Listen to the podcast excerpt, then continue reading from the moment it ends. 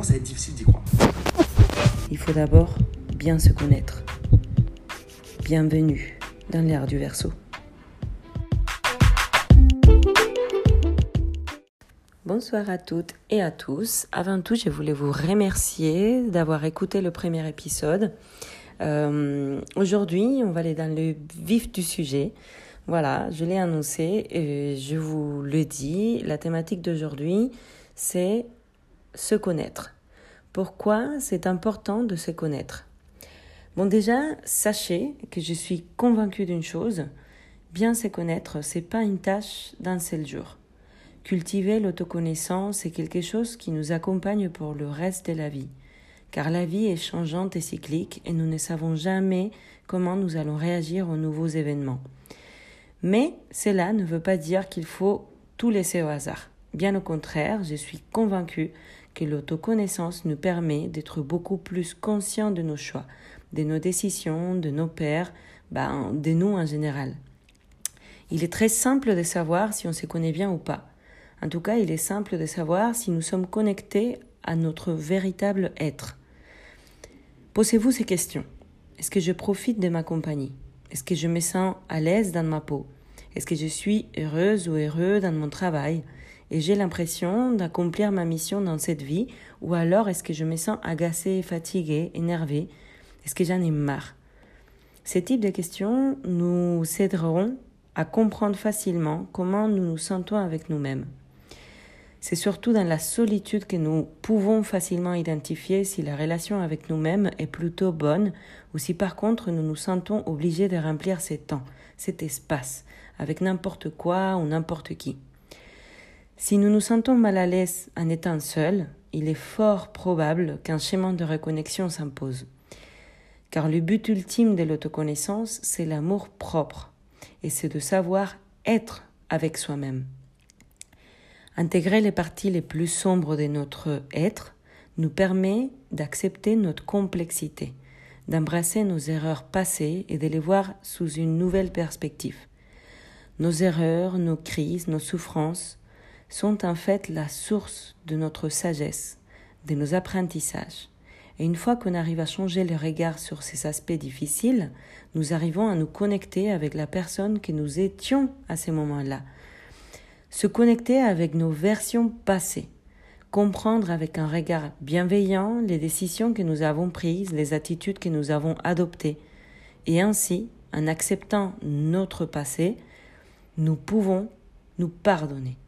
Et pouvoir se pardonner, en fait, c'est se donner la chance de sortir de la culpabilité. Croyez-moi, c'est un moyen infaillible pour mieux vivre. Tout ça nous permettra de comprendre nos schémas répétitifs, de les déceler et de reprendre le pouvoir afin de les changer.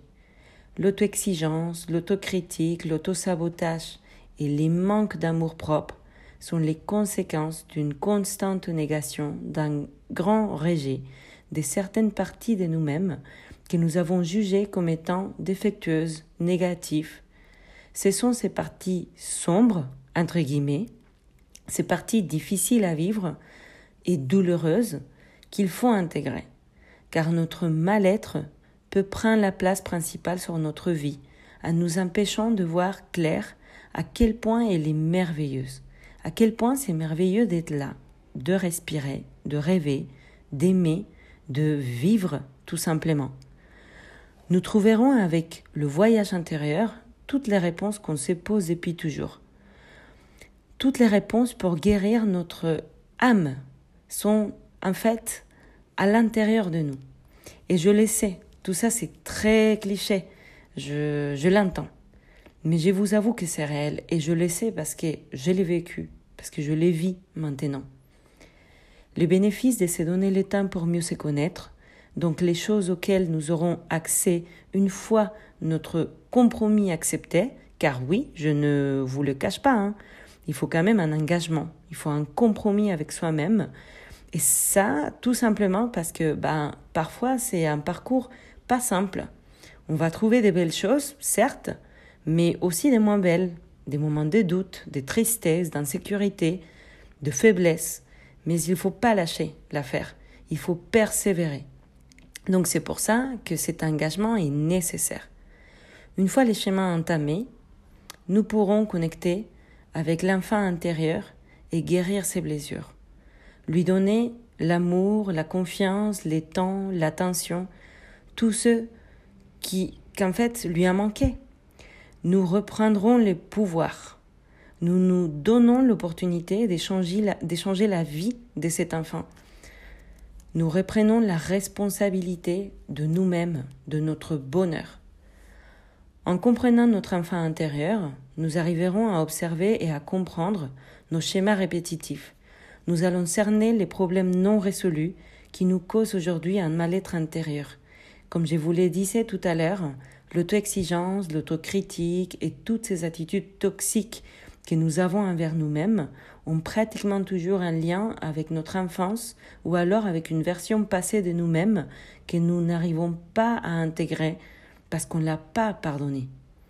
Mais attention, attention ici, il ne s'agit pas d'aller chercher des coupables, il s'agit de se faire responsable de tout, de reprendre notre pouvoir personnel en main.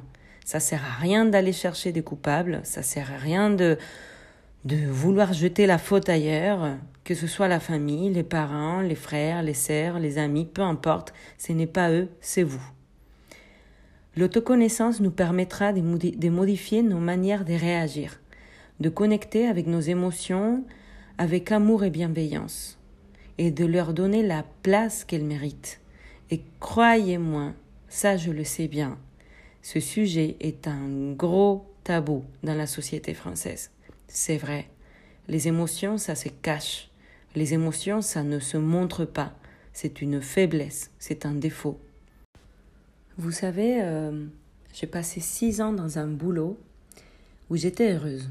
Je ne veux pas les nier. J'étais heureuse, euh, je m'amusais, c'était bien. Il y avait quand même beaucoup de stress. Mais euh, je l'aimais, ces boulots. Le problème, c'est que à cet endroit, on n'arrêtait pas de me dire que j'étais trop émotif. Et on me disait en fait que cela euh, était mon plus grand défaut et que j'aurais des problèmes dans ma vie professionnelle si je continuais à être émotif. J'ai quitté la boîte. Il est devenu tout simplement invivable d'être dans un endroit où on ne me demandait pas autre chose que d'arrêter d'être moi-même. Mais ça, c'est pour les prochains épisodes. Je vous raconterai mon histoire sur les prochains épisodes. Comme ça, vous allez comprendre comment je suis arrivée jusqu'à là.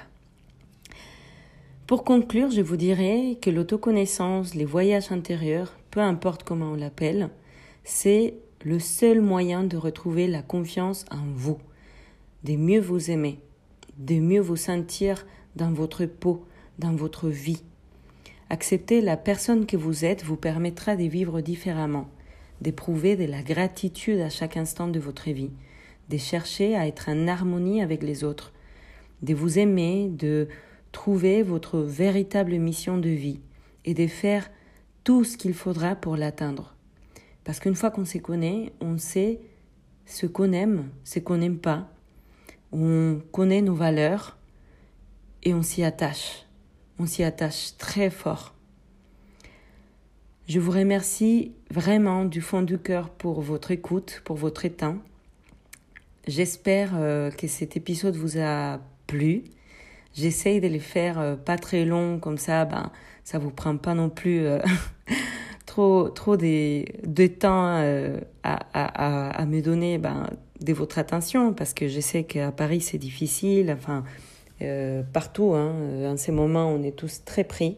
Donc, merci beaucoup. N'hésitez pas à me laisser un message sur le compte Instagram du podcast.